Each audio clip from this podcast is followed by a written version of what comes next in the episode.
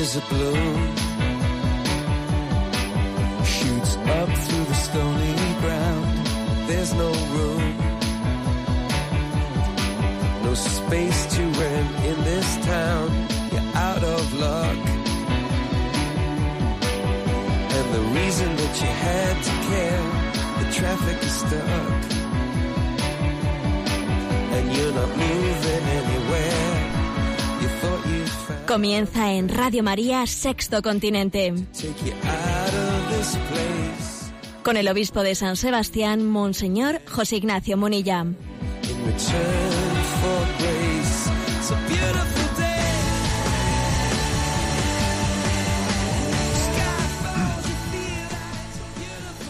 Un cordial saludo a todos los oyentes de Radio María. Un día más, con la gracia del Señor, proseguimos este programa llamado Sexto Continente que el lunes y viernes de 8 a 9 de la mañana realizamos aquí en Radio María en España, una hora antes, de 7 a 8 de la mañana en Canarias. Quiero comenzar el programa con una denuncia profética. Sí, le pido al Señor que sea profética, porque a veces creo que eh, hay determinados males, males sociales muy graves, que son ocultados, que los medios de comunicación casi se encargan de que pasen desapercibidos. Y antes de ayer ocurría en España algo muy grave, que fue lo siguiente, que fue ni más ni menos que el Senado español aprobó por unanimidad instar al gobierno a que asegurase eh, eh, el acceso al aborto libre y gratuito en todos los sistemas de sanidad de España. Es una, fue una propuesta de Podemos que fue votada unánimemente por todos los eh, partidos políticos del Senado de España, fue votada favorablemente por todos para instar al gobierno a que no existan, porque la mayoría de los abortos en este momento en España de facto se están haciendo en clínicas abortistas, ¿no? Y claro, pues digamos que el grupo Podemos quería que todos los abortos se hagan en el sistema público, eh, gratuitamente, eh, etcétera, etcétera. Entonces se ha instado a que todas las comunidades eh, autónomas tengan que hacer lo que tengan que hacer para que el aborto sea no solo legal, sino libre, gratuito, hecho en la seguridad social. Y esta proposición de Podemos ha sido votada por, repito, por unanimidad en el Senado español. Y llama la atención que es una noticia, estoy seguro que más de un oyente está diciendo, pues yo de eso no me había enterado. Es que es increíble el silencio, la sordina con la que esta noticia ha acontecido. De hecho, yo para, cerciorarme de ella, la vi en Info Católica, Después he visto pues que sí que está recogida en algún medio de comunicación, por ejemplo en, en 20 minutos en la Gaceta, pero vamos, pero poquito, o sea, hay una está, recogida, está perfectamente documentada, la leo aquí mismo desde la web de 20 minutos, según hablo con vosotros. El Senado ha aprobado, ¿eh? tiene la fecha de antes de ayer. El Senado ha aprobado por unanimidad instar al Gobierno a garantizar el aborto en todos los servicios de salud de las comunidades autónomas como una prestación, prestación y un derecho con garantías de equidad y desarrollar una norma que prohíba que las mujeres tengan que pagar para acceder a ese derecho. La Comisión de Sanidad y Servicio Social del Senado ha aprobado por unanimidad un texto consensuado por todos los grupos que incluye modificaciones a la moción presentada. Pam, pam, pam, pam. Muy bien. Eh, fijaros, fijaros de qué, de qué estamos hablando. ¿eh? O sea, primero, primero se despenaliza el aborto. Luego, más tarde, se le llama, eh, se le llama un derecho. Y se empieza a dificultar incluso la, objeción de conciencia frente a ese supuesto derecho. Y ahora lo pagamos todos. O sea, ahora, es decir, no únicamente se impone el aborto, sino que lo vas a pagar tú, lo voy a pagar yo, lo vamos a pagar todos.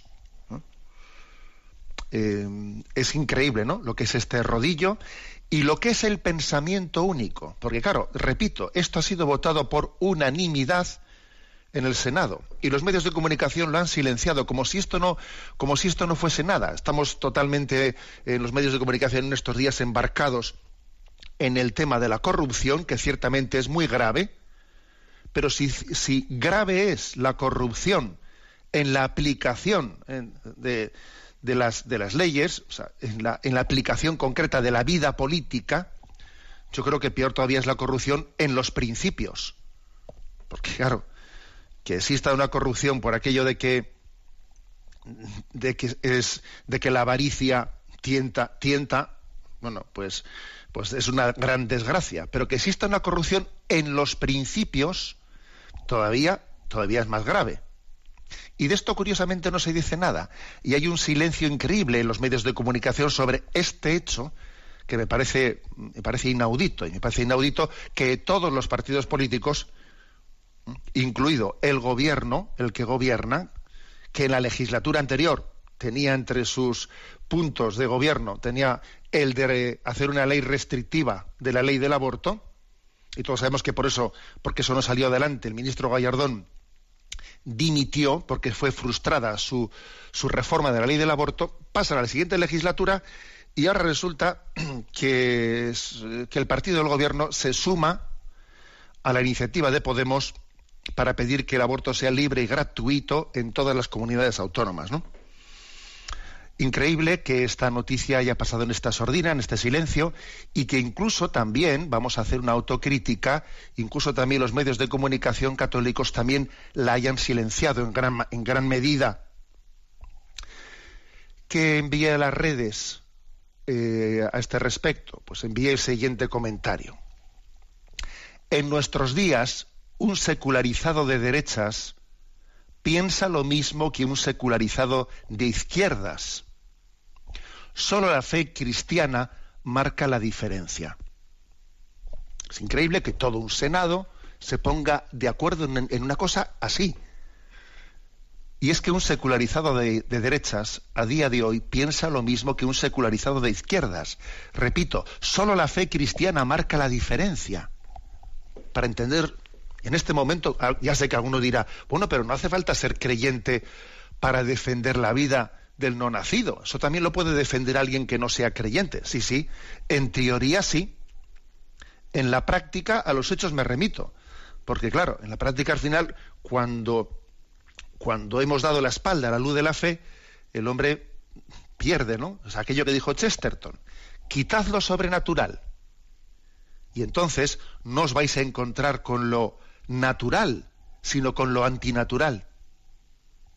Esta, de facto, esta es nuestra, ¿eh?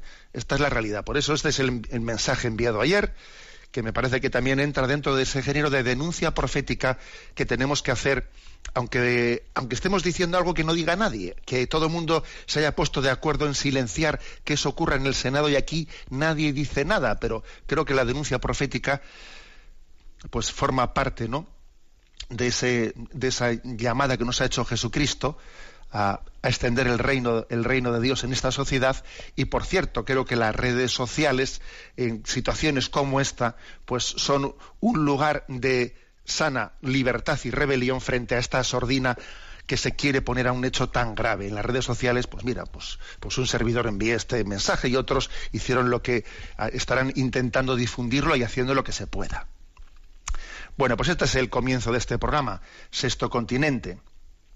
Un programa que tiene también la, eh, pues la característica de tener con vosotros una interacción a través de la cuenta del correo electrónico sextocontinente arroba y también interactuando con las redes sociales con la cuenta de Twitter arroba obispo munilla y con el muro de Facebook y de Instagram que tiene también mi nombre personal eh, de José Ignacio Munilla. Bien, antes de adentrarnos en este programa quiero hacer una mención al hecho de que en este mes de mayo, en esta campaña de Radio María, ayer fue un día muy importante para esta casa fue un día eh, espectacular, diría yo, ¿eh? en, la, en la realización de la, de la maratón. Esa maratón ayer quizás visualizó como pocas veces lo había hecho, pues la gran familia que es Radio María, la capacidad de responder a la llamada del Señor de ir por todo el mundo anunciando el Evangelio en esta, en esta en estas mismas ondas, lo digo por los que no eh, escuchasteis a, lo largo del día de ayer Radio María, en estas mismas ondas se respondió a la llamada de, hacer presente Radio María en Erbil, en Irak, en Siria, etcétera. Y bueno, qué maravilla que desde Radio María en, España pues podamos llevar en este momento, por ejemplo, ¿no? Por ejemplo, eh, esta, esta emisora la podemos llevar a Oriente Medio, allí donde los cristianos pues están queriendo ser expulsados, ¿no? Qué maravilla que Radio María pueda hacerse presente allí. Bueno, digo que el día de ayer, bueno, pues fue impresionante eh, tanto la realización de los programas en conexión con otros lugares. Hoy va a haber un rosario internacional, pues europeo ¿eh? de las radios Marías y la verdad es que ayer la respuesta de los oyentes fue excepcional. ¿eh? Yo mm, me limito a, recordaros que continúa la maratón, que existe el teléfono 902 500 518 especialmente habilitado pues para poder eh, pues eh, hacer nuestra aportación a esta campaña de la maratón 902 500 518. Bueno, vamos a ver. Y como decía que el programa tiene ese correo electrónico sextocontinente arroba radiomaria.es al que tenemos hay que decir una, audiencia muy activa que nos hacen llegar comentarios, etcétera. Bueno, pues vamos a, mm, a intentar responder en el programa de hoy a los comentarios que nos han ido llegando en estos últimos días. Desde la emisora nos van a presentar los, eh, las preguntas seleccionadas. Buenos días. Muy buenos días, monseñor. Adelante. Mario de Málaga nos plantea, agradecería que nos explicase el mensaje que envió a las redes los días 16 y 17 de mayo. Eso de los 140 caracteres de Twitter para concentrar un mensaje no deja de ser una tortura. Yo soy de la generación que nos gustaba leer largo y tendido. Bueno, está bien. Pero también voy a decir una cosa, eso de los 140 caracteres, aunque tenga, sea una cierta tortura, como dice Mario, ¿no? de Málaga, aunque sea una cierta tortura el tener que, que resumir mucho un mensaje, es una, también una oportunidad de, de que seamos también más comunicativos, o sea, y más intuitivos de las cosas, ¿no? en que no nos enrollemos tanto, como se dice popularmente, porque también estamos en un mundo en el que como no digas las cosas con sencillez y con, digamos, de una manera escueta y directa, mm, se te desconecta fácilmente el interlocutor. ¿eh? O sea que, bueno, me parece muy bien que, digamos, oye, también hay que explicar las cosas con más. Por supuesto que sí. ¿eh? Por eso es muy bonita esta interacción entre redes sociales y luego aquí ya en Radio María hablas más largo y tendido. Combinas esa doble forma de expresión. ¿no? Bueno, comento brevemente esos dos mensajes a los que se refiere Mario, ¿eh? porque sabéis que pues, tengo la, la costumbre de enviar diariamente un mensaje. Entonces, pues el mensaje del día 17 de mayo, pues eh, quería ser un mensaje que lo que quería es contrastar, como estamos ahora, como está tan de moda eh, esta especie de, de, confusión entre lo que es la espiritualidad cristiana y todas estas formas, digamos, de nueva era, eh, también orientales, etcétera, que, que, pretenden casi sustituir a, a la espiritualidad cristiana, pues puse dos imágenes, que es alguien haciendo ahí pues un método de relajación de zen o lo que fuese, ¿no? Y otra foto de alguien, un cristiano que está delante de una cruz, pues haciendo un acto de, ofrenda de su vida, y el mensaje era el siguiente. Lo esencial del Evangelio no es la concentración y la autosuperación, sino la ofrenda de uno mismo unida al abandono en las manos de Dios es el mensaje, ¿no? Que ahí entra de 140 caracteres. Lo esencial del Evangelio no es la concentración y la autosuperación, sino la ofrenda de uno mismo unida al abandono en las manos de Dios. Porque ciertamente hay una diferencia esencial entre esa tendencia de la nueva era, nacida ¿eh? de esas eh, espiritualidades orientales, y la espiritualidad cristiana. Hay una diferencia esencial. Eh, Alguien, dijo que esa diferencia es la diferencia que existe entre eh, lo centrífugo y lo centrípeto. ¿eh? O sea, el Evangelio es un salir de nosotros mismos en un encuentro con Dios. El Evangelio es la entrega, es un diálogo con el Dios Padre que se nos ha revelado en Jesucristo por la gracia del Espíritu Santo. Es un diálogo con un tú. Sin embargo, esa espiritualidad de la nueva era, ¿eh? Eh, de raíz eh, oriental, del zen, del yoga, etcétera, es, no es un diálogo, sino que es una, un centrarme en mí mismo. No es centrífugo, es centrípeto. es centrarme en uno mismo, es mi autoconcentración, mi superación. En el cristianismo hay una ofrenda a Dios, hay un abandonarnos en manos de Dios, de un ser personal, que es quien, quien conduce nuestra vida, quien nos cuida, hay un rostro personal a quien entregamos nuestra vida y en quien nos abandonamos. Pero en el zen, en el yoga, etcétera, no hay un Dios personal a quien nos ofrezcamos, sino que en el fondo estamos haciendo una técnica de relajación, de concentración en la que eres tú mismo el que te vences a ti mismo. Paradójicamente, cuando alguien se centra, ¿no? como objetivo de su vida en vencer su propio yo, el que vence eres tú mismo. Porque claro, te estás tú centrando en concentrarte a ti mismo. Bueno, eso no es salir de ti mismo. ¿Mm? Por eso ese fue el mensaje, ¿no? Lo esencial del Evangelio no es la concentración y la autosuperación, sino la ofrenda de uno mismo unida al abandono en las manos de Dios. ¿eh? Ese fue el mensaje del día 17. El del día 16. Cuando el hombre pretende matar a Dios, el vacío le persigue con su aliento unir esta, reflexión a una imagen. Lo bueno de las redes sociales es que también puedes, puedes añadir una imagen que siempre ilustra un poco lo que has querido decir. La, imagen de, un dibujo mm, que plantea un hombre rodeado de una, de una especie de tiniebla que le está, que como a modo, de, de, un remolino que le está eh, absorbiendo, ¿no? Cuando el hombre pretende matar a Dios, el vacío le persigue con su aliento. Sí, esa expresión de intentar matar a Dios o matar a Dios es una expresión de Nietzsche, una expresión en la que el superhombre, el superhombre no puede, eh, no, el, hombre maduro, ¿no? El superhombre que él llama, no, no puede compatibilizar que haya alguien delante del cual él tenga que arrodillarse. Es incompatible. El hombre no puede ser maduro si tiene que arrodillarse ante un Dios. Entonces el hombre tiene que matar a Dios. ¿eh? Esa es la expresión suya.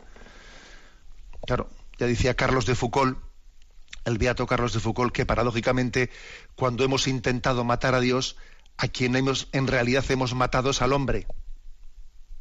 A quien hemos matado es al hombre, ¿no? Y por eso este pensamiento dice, cuando el hombre pretende matar a Dios, el vacío le persigue con su aliento qué angustia, ¿no? Que alguien te esté persiguiendo y tú sientas, sientas su aliento, ¿no? En, su, en tu cogote, vamos, que es que te, que te, está a punto de pillar, que sientes ya su aliento. El vacío le persigue con su aliento. Es decir, está a punto de atraparte.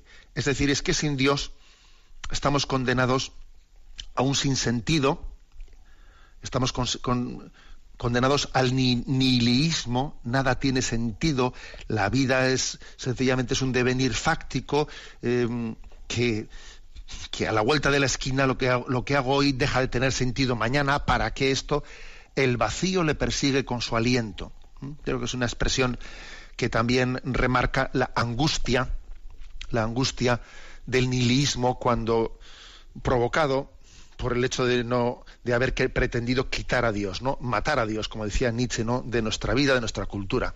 Bueno, pues esas dos. Esta es una, digamos, el, comentario un poco extendido a esos dos mensajes, tal y como Mario nos pedía desde, desde Málaga. Bueno, como estamos eh, en este mes de mayo, que es maravilloso, en el que queremos especialmente expresarle a María nuestra, nuestro amor, nuestra devoción, escuchad este himno em, que, es, eh, que fue el himno del encuentro en Fátima, mm, del encuentro nacional que suele haber de jóvenes por el reino de Cristo, que se realiza antes de, del inicio de la cuaresma, en ese puente de carnavales. El himno de este año fue precioso, tiene como título Ella, os invito a escucharlo.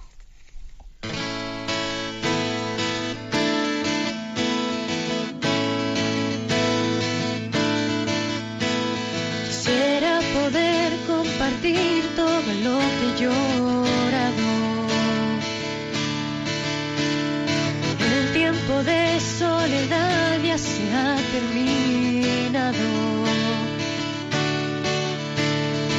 Ella es el rumbo, el tesoro. Ella es la luz del valor. Ella será mi canción cuando se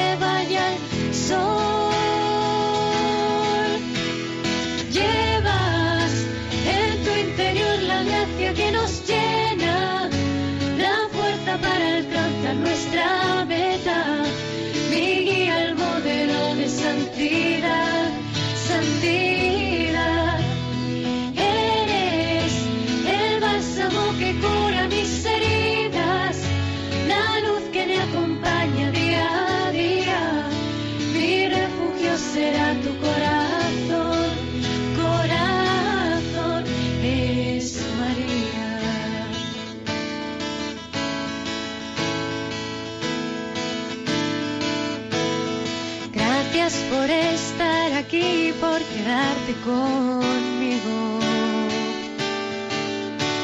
Sin ti no hubiera podido encontrar el camino.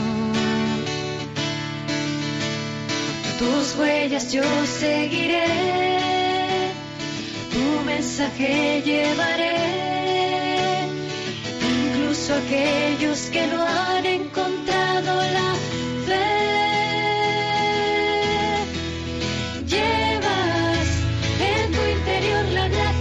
gracia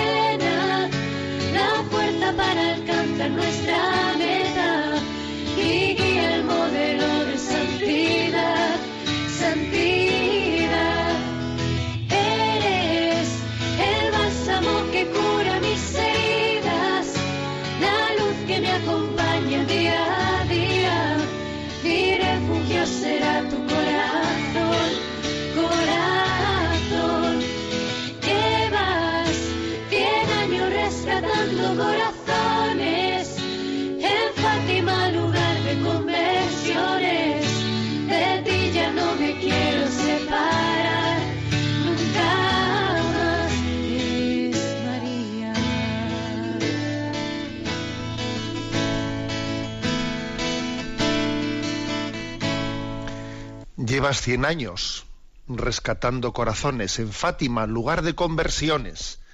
Un hermoso himno. Ella.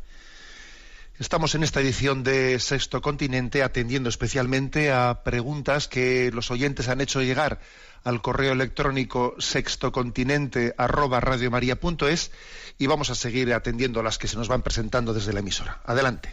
Sofía de Ciudad Real nos comparte.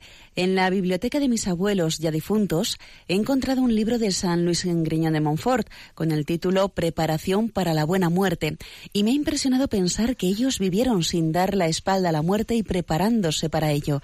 Le agradecería que nos dijese algo de ese libro si lo conoce.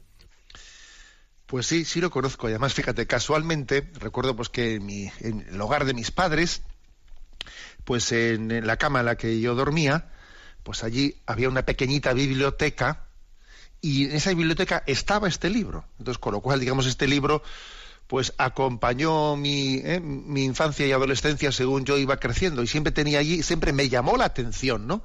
Que existiese un libro en nuestra biblioteca titulado Preparación para la buena muerte. Fíjate tú, que en casa de tus padres, pues según tú eras un niño, eras un adolescente, un joven, tú tuvieses allí, junto a tu cama, un librito titulado Preparación para la buena muerte. San Luis María Griñón de Montfort. Y me, hace gracia, ¿no? Porque lo que Sofía de Ciudad Real pregunta, pues me ha hecho recordar que yo crecí con ese libro a mi derecha, ¿eh? a unos centímetros. Bueno, em, creo que es creo que es mirar a la, a la verdad de la vida a los ojos sin asustarse.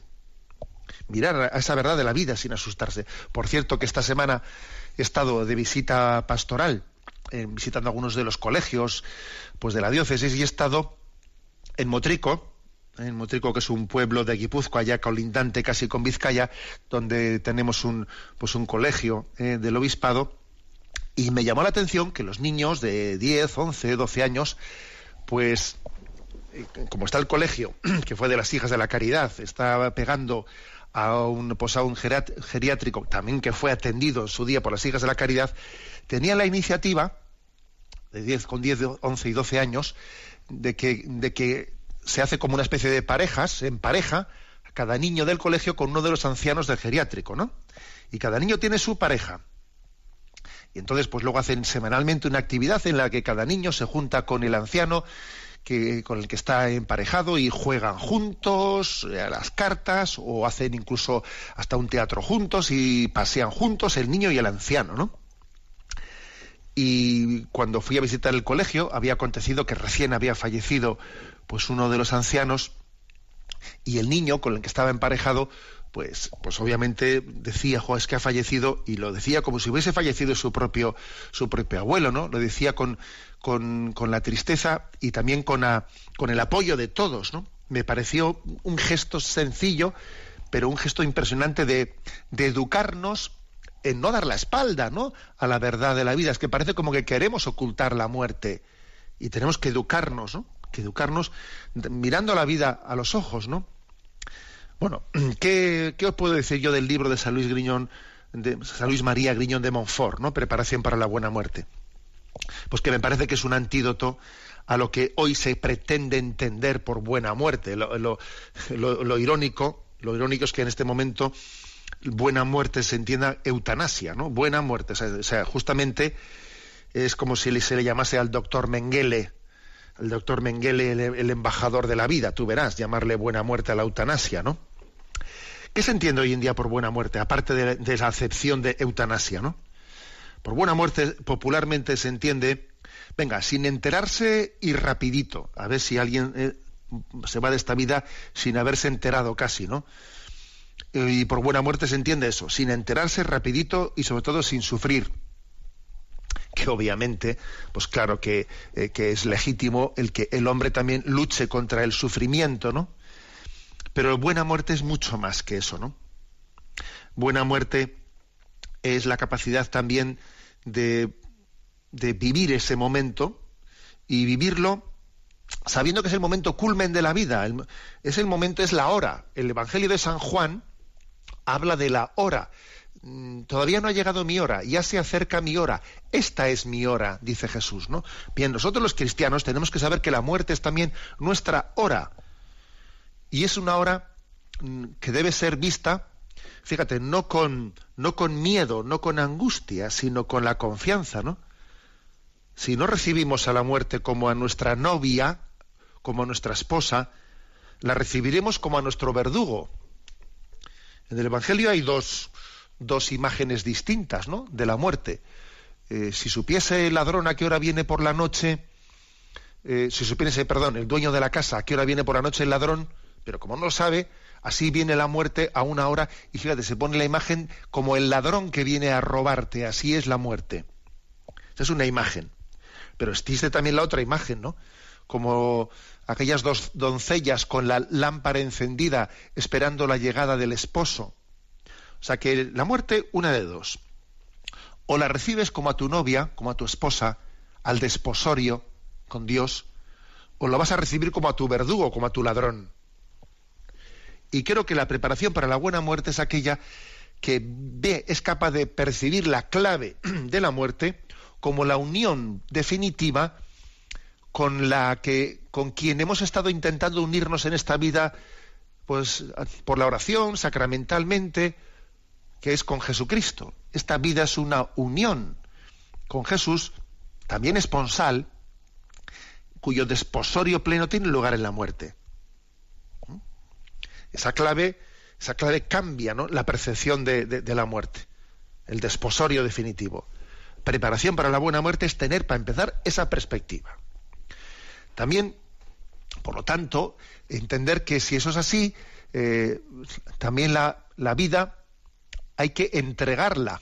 Y también la enfermedad, las limitaciones de nuestra vida, nuestros achaques, no tienen, no tienen que ser percibidos meramente como una desgracia, sino también como un momento de ofrenda de nuestra vida con Cristo en la cruz.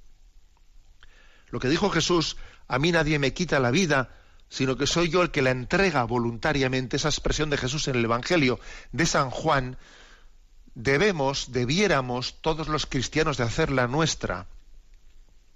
A mí nadie me quita la vida. ¿Te imaginas que un cristiano ante un cáncer, ¿no? Le dice un médico, es que este cáncer te va a quitar la vida, ¿no? Mira, a mí nadie me quita la vida, soy yo el que la, entrega voluntariamente. Eso solamente se puede decir desde esa, desde esa conciencia de lo que es la ofrenda de Cristo al Padre en la cruz.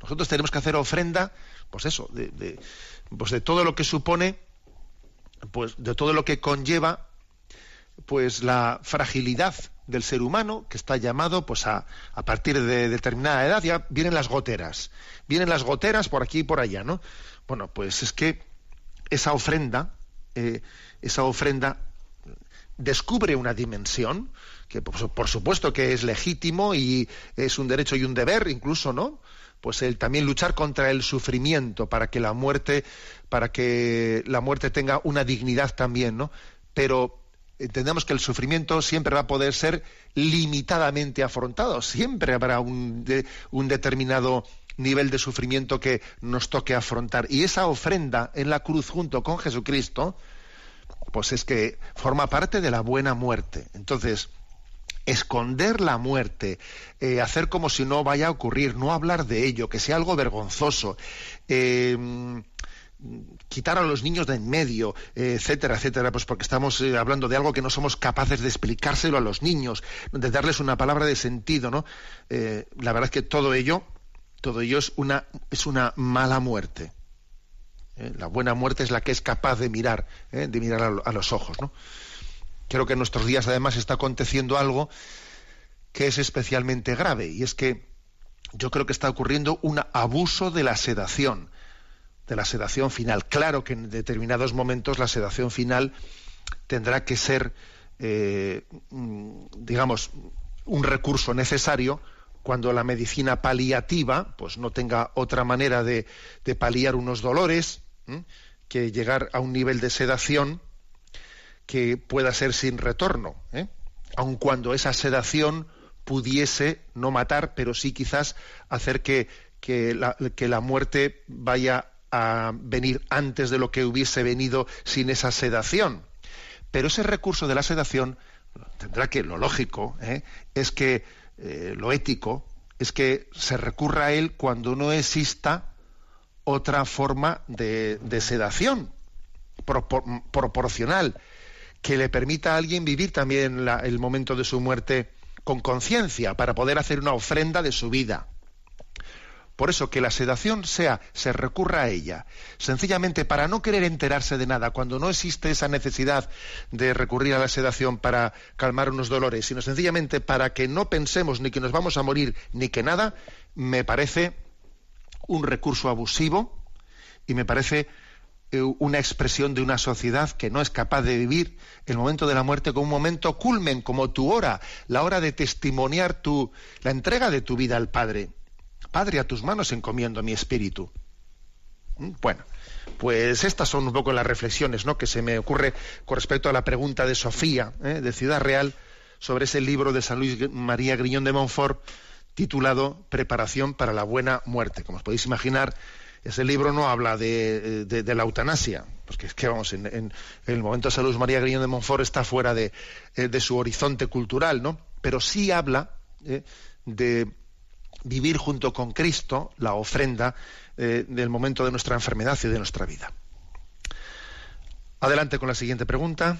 Salvador desde Mondragón pregunta, tengo noticia de que ayer se presentó en San Sebastián el DOCAT y me gustaría que nos compartiese usted por qué ha dado tanta importancia a ese libro, ya que no le había visto a usted hasta ahora hacer propaganda de un libro. Bueno, vamos a ver, ni mucho menos se trataba de hacer propaganda de un libro, ¿no?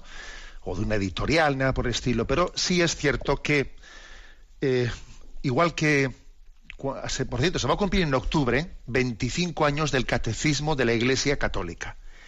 Y hay que re reconocer que el catecismo de la Iglesia Católica es una joya auténtica, pero que tenía el peligro de que hay joyas que quedan en la vitrina. Y las joyas no tienen que ser para estar en la vitrina, ¿no? O en el banco en el banco para que no nos las roben, sino que eh, tienen que llegar a todo el mundo y enriquecernos, ¿no? A todo el mundo. Y el catecismo de la Iglesia Católica, a partir de la Jornada Mundial de la Juventud que se, que se celebró en Madrid, ¿no? Pues tuvo una popularización muy grande gracias al Yucat. Ese Yucat dirigido a los jóvenes, que por cierto un servidor tuve, pues no sé si fue durante año y medio, eh, la explicación del Yucat cuando terminó el, la versión del catecismo de la Iglesia Católica, aquí también en Radio María realicé la explicación del Yucat, pues eh, fue una, un kairos, un momento de gracia en la Iglesia, porque em, metió, se metió en la mochila de todos los jóvenes que fueron a la Jornada Mundial de la Juventud y de ahí comenzaron montones de grupos de jóvenes estudiando el catecismo en esa versión del Yucat. Y entonces eso fue un don de Dios que popularizó, popularizó el catecismo de la Iglesia Católica. Algo parecido ha pasado también con el compendio, con el compendio de la doctrina social católica, que fue publicado pues eh, por la pues por la Santa Sede no, sé cuántos años son, son 12 años, el compendio de la, de la, doctrina social de la Iglesia, que también fue, es otra joya, que también tiene el riesgo de quedarse en las vitrinas. ¿Mm? Y entonces ahora, para que ese compendio de la doctrina social católica pues llegue a tener la, pues la difusión que quisiéramos, pues también ha salido esta herramienta llamada DOCAT, ¿eh? Eh, que la palabra DOCAT, pues es un juego, ¿eh? es un juego de palabras que por una parte significa doctrina, de ahí viene DOCAT, pero también está un poco haciendo un guiño al inglés, to do, para hacer, hacer, es decir, es, es como qué hacer, o sea, cómo poner en la práctica en nuestra sociedad los principios del Evangelio, es la doctrina social católica. Entonces, bueno, pues se ha hecho esa versión de popularización de la doctrina social católica en ese libro llamado del DOCAT y creo que es, creo que es una es una joya que merece la pena ¿no? que nos que nos tomemos en, en serio me parece que es una gran eh, y una gran oportunidad también de entrar yo ayer cuando hicimos la presentación del libro pues puse, eh, hice esa, esa evocación de, de, la cita de C.S. Lewis, creo que es, quien dice que en esta sociedad, a veces cuando, que esta sociedad, la ética, los valores de esa sociedad se parecen a lo que le acontece a ese navegante que va en alta mar y ve que en un sitio determinado del mar está flotando, pues, eh, que si un baúl, que si un timón, que si, eh, o sea, restos de un naufragio, que en un día, que en un tiempo eh, pues conformaron una nave, pero que vino una tempestad que rompió la nave en mil añicos, pero siguen flotando encima del mar elementos de ese barco, ¿no? De una manera aislada. Así ocurre también en los valores éticos de nuestra sociedad. Que, es verdad que no podemos que no podemos decir que esa sociedad siga siendo cristiana, que el embate de la secularización ha, ha desarbolado ese barco del humanismo cristiano como, como columna vertebral de una sociedad, pero que siguen flotando encima del agua muchos elementos que son de inspiración cristiana. ¿eh? Y entonces por, entonces, por ejemplo, pues mm, el, principio de, de, autenticidad, de sinceridad, de, de, solidaridad, de participación, etcétera, ¿no? De, o sea, del destino universal de los bienes, eh, o sea, que hay muchos valores en la sociedad que tienen una raíz histórica ¿no? en, esa, en esa inspiración cristiana y que siguen ahí presentes, aunque con muchísimas incoherencias. ¿no? Bueno, pues este DOCAT también permite tener un diálogo, un diálogo con un, con un mundo, con unos jóvenes que, que mm, acercándose a este DOCAT, a la doctrina social de la Iglesia, descubren que muchos de los valores que ellos profesan tienen inspiración cristiana. Y puede ser un, puede ser un, punto de partida muy interesante pues para, em, para descubrir que puede haber jóvenes que están más cerca de la inspiración cristiana de lo que ellos podrían suponer. ¿eh? Creo que puede hacer mucho bien el hecho de que se pueda implementar grupos de conocimiento y de acercamiento a, la doctrina social católica desde esta perspectiva, desde esta presentación juvenil, para entendernos. ¿eh? Adelante con la siguiente consulta. Una oyente española que se llama Blanca y escucha nuestro programa desde Italia comparte con nosotros la siguiente historia. Soy mamá de cinco niños, estoy casada con Francesco desde hace ocho años. Hace dos, más o menos, saliendo del colegio con los cuatro, el quinto aún estaba de camino, vi que una mamá extranjera lloraba. Se me ocurrió acercarme a ver si necesitaba algo. Esta mamá de repente se abrió y en un muy pobre italiano me supo decir que estaba embarazada del tercer hijo, que no podía tenerlo porque no tenían dinero y que tenía cita para abortar a la semana siguiente. Se me congeló la sangre, pero Dios actuó a través de mí en un modo impresionante. No sé cómo en cinco minutos de reloj, con lágrimas contenidas en los ojos, le pregunté ¿Qué has hecho con tu marido para estar en esta situación? Me respondió, el amor. Y le dije, eso es, este bebé es fruto del amor, es algo bueno, muy bueno. Las cosas que nacen del amor nunca son malas. Mírame a mí, tengo cuatro, yo te digo que se puede hacer. Ella filipina, yo española, hablando en italiano, cinco minutos de tiempo, seis niños menores de seis años inquietos en un parque. Fue un milagro de conversación. Ella sentía y repetía sin parar. ¿De verdad? ¿De verdad? Estaba conmocionada porque quería tener ese bebé, pero humanamente sentía que no podría tenerlo. Yo sufría mucho, muchísimo. Me fui llorando a casa. Mandé un WhatsApp a todos mis grupos y pedí oración por esta mamá. Le propuse a todos levantarnos a las tres de la mañana a rezar por esta mamá hasta la fecha del aborto. Pasada esa fecha, me encontré con ella, otra vez en el colegio, y me dijo muy contenta, yo no quitar, yo no quitar tocándose con la mano el vientre. Me sentí elegida y querida por Dios de una manera indescriptible. Dios se sirvió de mi torpeza para que Alesia hoy viva. Es una niña preciosa. Cada vez que la veo me conmuevo, la abrazo y le doy besos. Doy gracias a Dios porque me permitió sufrir por el sufrimiento de otro y porque se sirvió de mí para aliviar el sufrimiento de otro con consecuencias extraordinarias. Bueno, pues es una es un relato que nos comparte un oyente eh, de nuestro programa que lo escucha desde Italia eh, y, me ha parecido pues muy hermoso. Yo creo que, que en situaciones, ¿no? En situaciones mm, extremas, en situaciones, digamos, de, crisis absoluta, eh, es muy importante acogerse al, al, Espíritu Santo, pedir los dones del Espíritu Santo para que nos dé mm, el don de consejo, para que nos dé la parresía, eh, la valentía en la proclamación de, la palabra, para que nos dé la palabra adecuada, adaptada a la persona que está delante de nosotros, porque es verdad que, pues que no se puede decir eh, cualquier, cualquier cosa a cualquier persona en cualquier momento. Hay que pedir al Espíritu Santo la palabra adecuada, ¿no? para esa persona en ese momento. ¿eh? Por ejemplo, lo que pues la oyente dice que le que la palabra que le dijo, ¿no?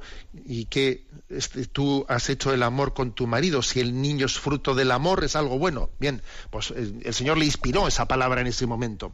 Pero fíjate, podía haber ocurrido que haya un niño, que haya un embarazo que no haya sido precisamente fruto de un acto de amor, sino que haya sido concebido de una manera pues que no debiera de haber tenido esa relación sexual, con lo cual para esa otra persona no serviría ese argumento, eso de que tú con tu marido has, eh, has realizado el acto de amor y todo lo que es acto de amor es bueno, bien, para ese otro caso no serviría, no serviría esa argumentación. Quiero decir que es verdad que cuando nos dirigimos eh, a alguien haciendo apostolado, cuando el Señor se quiere servir de nosotros, ¿no? Para ser su, su testigo, es muy importante que caigamos en cuenta que aquí no se trata de ser muy inteligente, de tener mucha labia, Hombre, sí es muy importante que uno esté atento a, los, a la situación de la otra persona, que vea que vea, o sea, que tenga una capacidad empática para decir, este está en esta circunstancia, está en la otra, o sea, no ir con tu rollito aprendido de memoria, sino ver la situación desde la que el otro, en la que el otro está, para que también el Espíritu Santo tú seas proclive para ser inspirado de la palabra adecuada a la otra persona. Con lo cual, yo diría que el apostolado cristiano en estas situaciones de emergencia es la conjunción de dos cosas. ¿eh? De, la, de, la, sensibilidad eh, para tener la empatía, para caer en cuenta de en qué situación está la persona que está en crisis, saber en qué terreno estoy pisando y tener la connaturalidad con el Espíritu Santo para pedir sus dones y para que Él me inspire de qué manera tengo que ser su testigo. ¿eh? Bueno, estamos, decíamos que estamos en el mes de, en el mes de mayo. María, ¿tú sabías de Carlos Moyano? Escuchamos esta canción.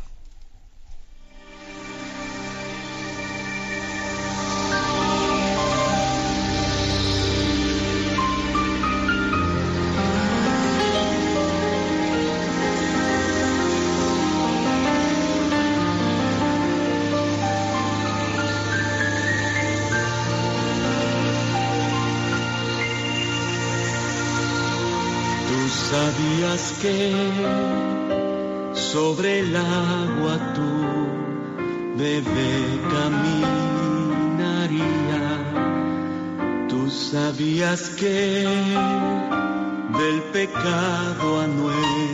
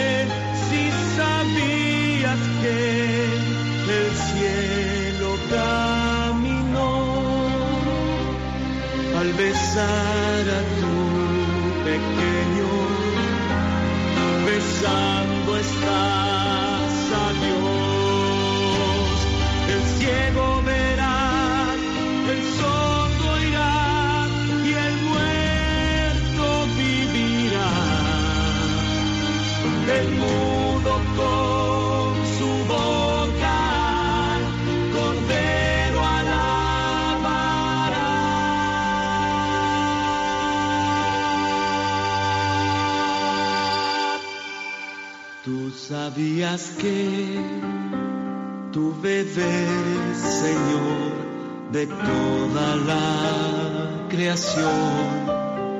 Tú sabías que algún día regirá cada nación.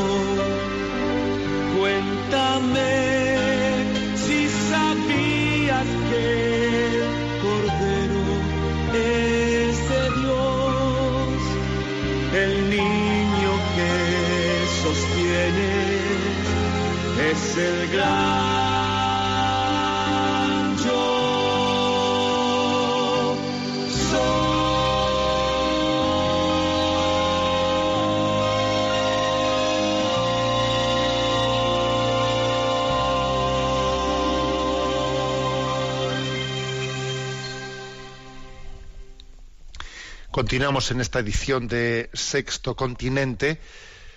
Y la- sabéis que existe el correo electrónico sextocontinente arroba radiomaria.es al que podéis hacer llegar vuestras preguntas, eh, consultas, aportaciones e intentamos también de, vez en cuando pues dedicar algún programa monográfico como este no a atenderlas. Se no- nos siguen presentando desde, desde la emisora las preguntas seleccionadas. Elisa Fernández Merino nos pregunta, buenos días, monseñor, ¿cuántas veces se puede comulgar al día? ¿Cuánto tiempo debe transcurrir entre las comuniones? Si se puede más de una vez. ¿Es conveniente? Muchas gracias. Vamos a ver. eh, según el canon 905 del derecho canónico, ¿no? Dice, mm, dice lo siguiente. No, perdón, 900, 917. Dice, quien ya ha recibido la Santísima Eucaristía puede de nuevo recibirla el mismo día solamente dentro de la celebración eucarística en la que participe quedando a salvo tal tal. Es decir, que se puede recibir dos veces la Eucaristía al día siempre y cuando sea eh, participando en otra Eucaristía, no yendo únicamente a comulgar la segunda vez. ¿eh? No sería correcto que alguien eh, pues participase en la Santa Misa, que comulgase una vez y luego la segunda vez comulgue sin haber participado en otra Santa Misa. ¿eh? Se puede, por lo tanto, según ¿no? Eh, pues la, la disciplina de la Iglesia, comulgar dos veces, participando dos veces de la Santa Misa. ¿Es conveniente?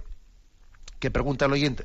A ver, no es no es lo normal, ¿eh? de no ser que, pues mira, pues en un acompañamiento espiritual, etcétera, pues un- con un director espiritual se lo se lo aconseje, digamos, el hecho de que se pueda eh, no quiere decir que, que la Iglesia lo pida, no, no así como hay otras cosas que sí las pide la Iglesia, ¿no? O aconseja la, la Eucaristía o la, la Eucaristía diaria. La Iglesia no ha aconsejado el, el, lo permite, ¿eh? pero no lo, no lo aconseja el, eh, tener más de una Eucaristía eh, diaria. A los sacerdotes a veces sí se les pide. El ideal también, fíjate, el ideal es que un sacerdote celebre una Eucaristía diaria. ¿Mm? Pero, fíjate, dice el canon 905 exceptuados aquellos casos en que según el derecho se puede celebrar o concelebrar más de una vez la Eucaristía en el mismo día, no es lícito que el sacerdote celebre más de una más de una Eucaristía al día. Si hay escasez de sacerdotes, el ordinario del lugar puede conceder que por causa justa celebre dos veces al día o más de dos veces al día. ¿eh? Con lo cual, eh, si el ideal es que el sacerdote solo celebre una Eucaristía al día, de aquí se puede extraer, yo creo que un poquito como conclusión, que lo normal, el ideal es que, que el, el fiel católico celebre una Eucaristía al día y no más de una. Pero se permiten dos, con lo cual, aunque no se aconsejen dos, se permiten dos. ¿eh? O sea que creo que de esta manera respondo la, la pregunta. Adelante con la siguiente cuestión.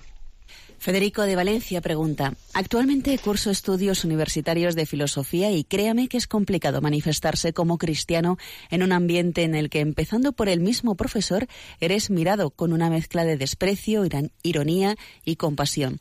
En nuestra última clase tuvimos un debate sobre los deseos humanos y la tesis que allí se exponía era que las religiones son represoras de los deseos del ser humano. ¿Qué respondería usted ante ese planteamiento? Bueno, las comprendemos a Federico, ¿eh? y además que es, es verdad que existen en este momento, existe aquello que decía nuestro Papa emérito Benedicto XVI, un tipo de martirio de nuestros días, ¿eh? que es dar testimonio de nuestra fe en ambientes hostiles. Pero bueno, a ver, ¿qué diría yo no al respecto de eso de que la religión es represora de los deseos humanos? Yo creo que ante, en este momento, ante los deseos humanos, ¿eh? y es verdad que la palabra deseos es muy amplia, y hay muchos tipos de deseos, alguien dijo que el hombre es un puñadito de deseos, deseamos cosas, ¿no? Pero hablando de una, de una manera global, tú estás en una clase de filosofía en una universidad y en una clase de filosofía se habla en términos genéricos, abstractos, ¿no? A ver, pues yo creo que ante, ante los deseos hay tres tipos de actitudes. La actitud del estoico, la actitud del adicto y la actitud del místico.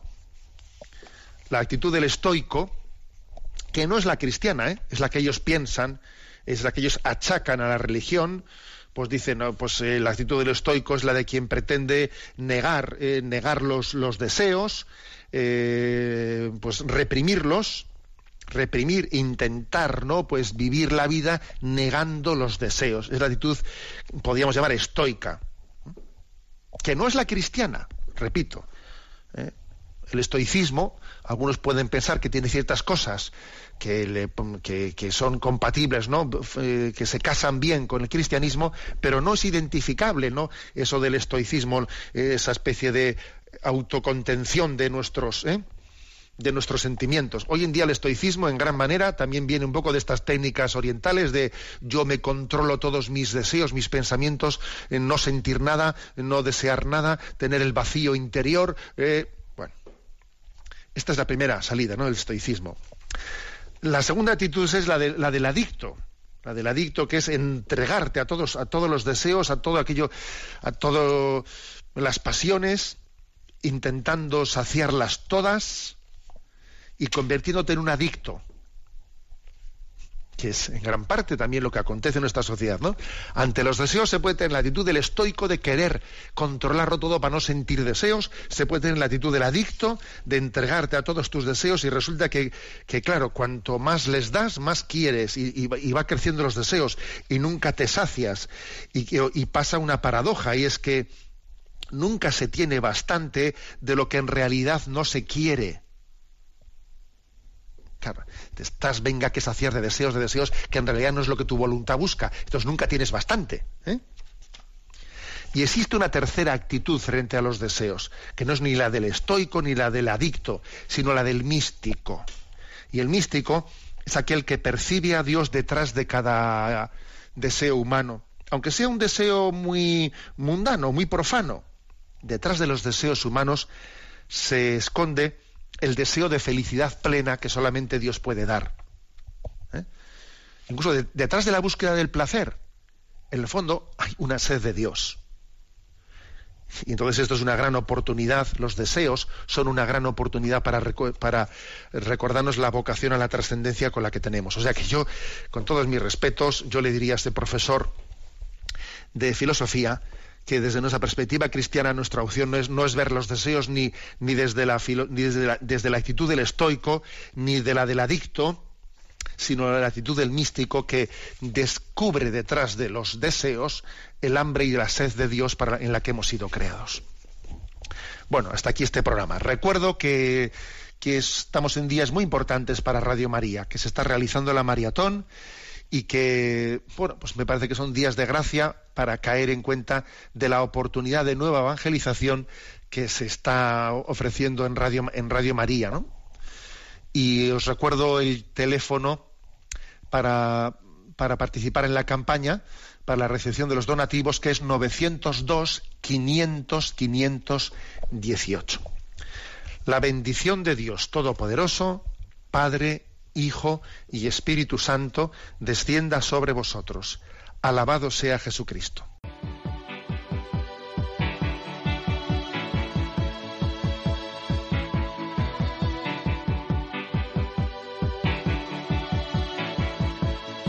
is a shoots up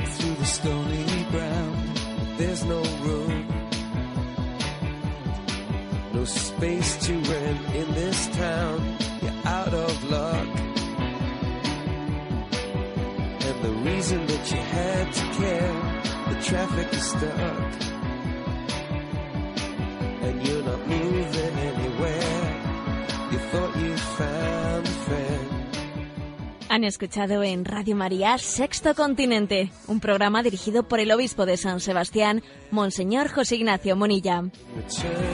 For grace. So.